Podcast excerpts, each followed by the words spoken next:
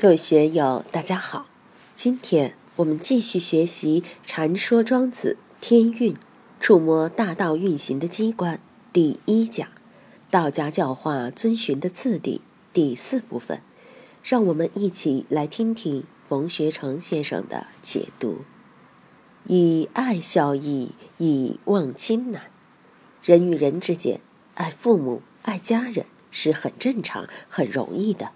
但要把这种亲情放下就难了，所以《易经》说：“同人于野。”真正道上的朋友不是在家庭里面，是在外面。周敦颐在《通书》里面也讲：“家难而天下易，家亲而天下疏。”我们把时间精力都花在小家庭上了，哪还有精力来料理社会上的事情？小家庭就把你束缚住了。所以，要想负担起对社会的责任，有一番作为，就要放下亲情才行。但忘亲难啊！忘亲易，使亲忘我难。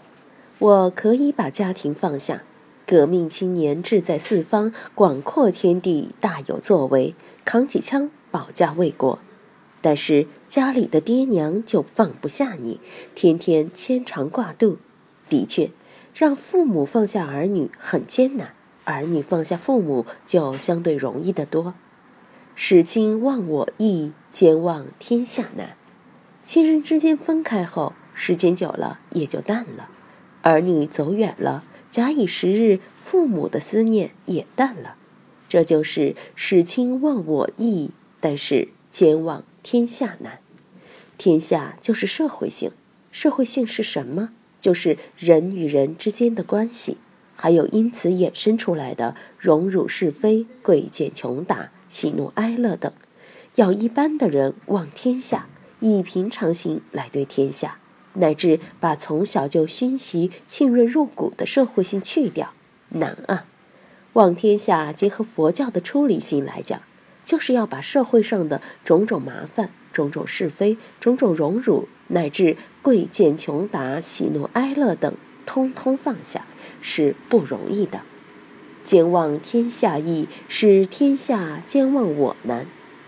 庄子在大宗师里讲了入道的七个关口：先是外天下，然后是外物、外生、招彻、见毒、五谷精，最后入于不死不生。外天下是最基础的功夫，没有这个功夫。后面的精彩则不可得门而入。这里所说的忘我，是把外物外生融为一体而言的。只有外物和外生以后，才能达到忘我的境界。这种忘我就是放下，是自己无我。就如星云大师的口头禅：“看破放下自在。”这个境界，你自己修行到一定的程度以后，是可以达到的。但能使你的亲人达到吗？能使全天下的老百姓都进入这个境界吗？不可能，是天下兼忘我难啊！这一段，庄子从仁孝这两个概念入手，以忘字展开。忘是一种功夫，就是放下。庄子沿着忘，一层一层的向深处退，把问题向里收收收，引引引，引到望天下。忘我的境界，用佛教的话说，就是达到人无我，法无我，人我双遣。这是要有真本事才行的。夫得以尧舜而不为也，哪怕你的德行施于万世，达到尧舜那样，也没什么不得了。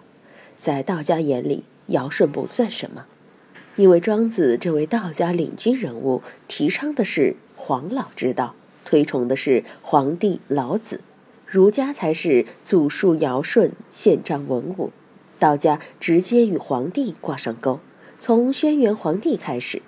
现在有些学佛法的，开始是尊崇释迦牟尼佛，听说释迦牟尼佛是燃灯佛的徒弟，便去供燃灯佛；后来听说普贤菩萨才是最初的佛，又去供普贤菩萨。这些都是自己的分别心在作怪，所以。尧舜算什么？尧舜不足以为法。我以大道为法，法天则地，道法自然。因为只有大道才能做到利则施于万事，天下莫知也。大道化人，我们不用去感谢大道。太阳天天给我们光辉，我们没有天天去感谢太阳。大地赐予我们万物，我们也没有去感谢大地。放在社会中说，谁送我一个饼，我要感谢他；谁给我几百元钱，我也要记在心中。谢谢你的布施，功德无量。但是真正的道给我们的布施是无私无量的布施。用佛教的话来说，道给了我们医报，使我们有了生存的基础，但我们却没有感恩之心。对天地没有感恩之心，这是很麻烦的。天地其实也不需要你感恩，天下莫知也。大道施泽于万物，天下莫知。尧舜给大家一个好的政策，大家就要歌颂一番。歌颂了四千年，还在歌颂尧舜，而对道却没有几个人去歌颂。为什么？受人家的小利，你就知道；最大的利，你受了却不晓得。岂知太息而言人笑乎哉？天地给了老百姓千秋万代的恩泽，没有人知道。难道我们还要去自夸自吹仁义这套东西吗？夫孝悌仁义忠信贞廉，此皆自勉以益其德者也，不足多也。孝悌仁义忠信贞廉，这些都是用来勉励自身而劳逸其德的，是不值得赞美的。庄子这里是在批判我们的社会性，认为社会性凌驾于自然性之上是不行的，会束缚我们的自然性，让生命精神如同被囚禁一般。庄子讲的德是自然之德，而非社会之德，这点我们要明白。的确，我们讲忠，国家就把你拴住了；讲信，就被朋友拴住了；讲真，你就被先生老婆拴住了。感情不二嘛，讲廉就被名声拴住了。所有这些，皆自勉以益其德者也啊。我们提倡忠孝节义、礼义廉耻，但搞这些的人，往往又把自己拴住、约束了。包括佛教的戒律，当然得守好，但处理不好，就把自己的真性束缚起来了，搞得死气沉沉，没有活力，真如透不出来。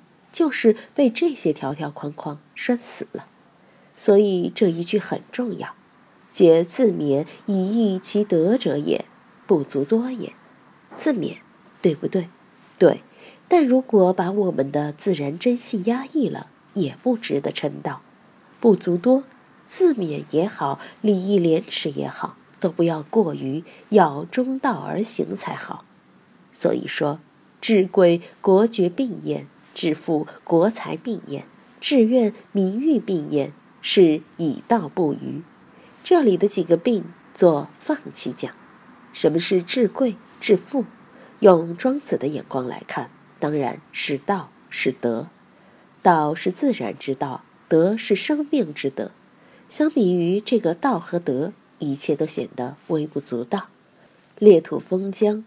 公侯伯子男这些爵位与道德相比，算得了什么？可以放弃不要。什么是致富？道育万物，德藏万物，远比实际的财富富有得多。天地万物都含藏在道德里，我的道德自足圆满，人世间的那些功名富贵还放不下吗？即使这样，对道德的追求就成为我们的无上愿力。有了这个愿力。